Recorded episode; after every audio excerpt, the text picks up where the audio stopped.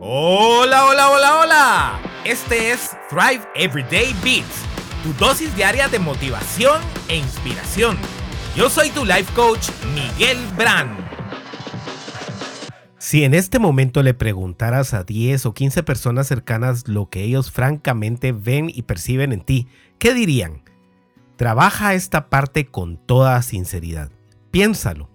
Ahora escríbelo. Tómate tu tiempo. ¿Cuál fue el resultado? Te ven como una persona compasiva, amistosa, apasionada, empática, humilde, prepotente, cariñosa, sana, aragana, altruista, triste. ¿O cómo te perciben? Más importante que estos ejemplos, la forma en que ellos te ven es la misma que tú quieres transmitir a ellos. ¿Es congruente lo que quieres reflejar con lo que ellos miran? Si bien lo más importante es que seas una persona auténtica y congruente con tus principios y valores, quizás no todas las personas te perciben de la forma en que tú realmente eres o quieres ser. Quizás eres alguien muy empático, pero te entran los nervios al querer hablar con alguien y expresar lo que sientes, y debido a que no lo haces, no te ven como esa persona empática. En mi caso, aunque no lo creas, soy una persona introvertida. sí, te dije que no me ibas a creer. Sin embargo, mi profesión requiere que me desenvuelva de cierta manera en las situaciones con otras personas.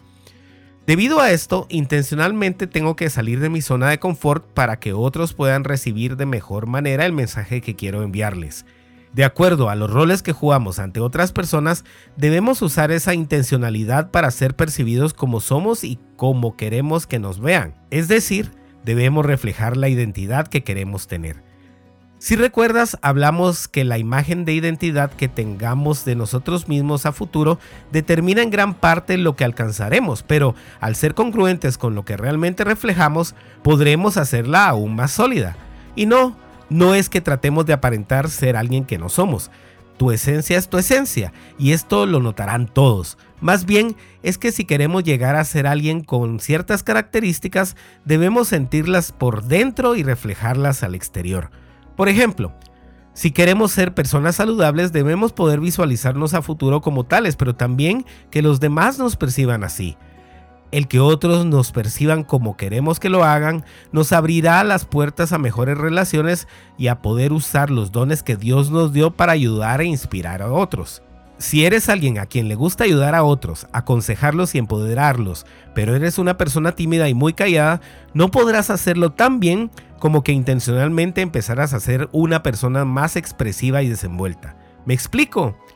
Para empezar a alinear lo que queremos que otros vean de nosotros con lo que realmente ven, podemos realizar este útil ejercicio. 1.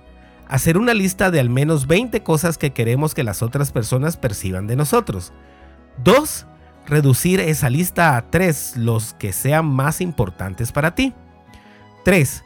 Colocar en tu teléfono tres recordatorios diarios que te ayuden a ser intencional en las características que escogiste en el inciso 2. 4.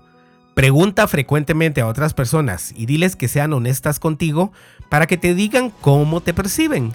5. Al obtener esta retroalimentación, podrás empezar a alinear tu autoimagen con la que otras personas que te rodean tienen de ti.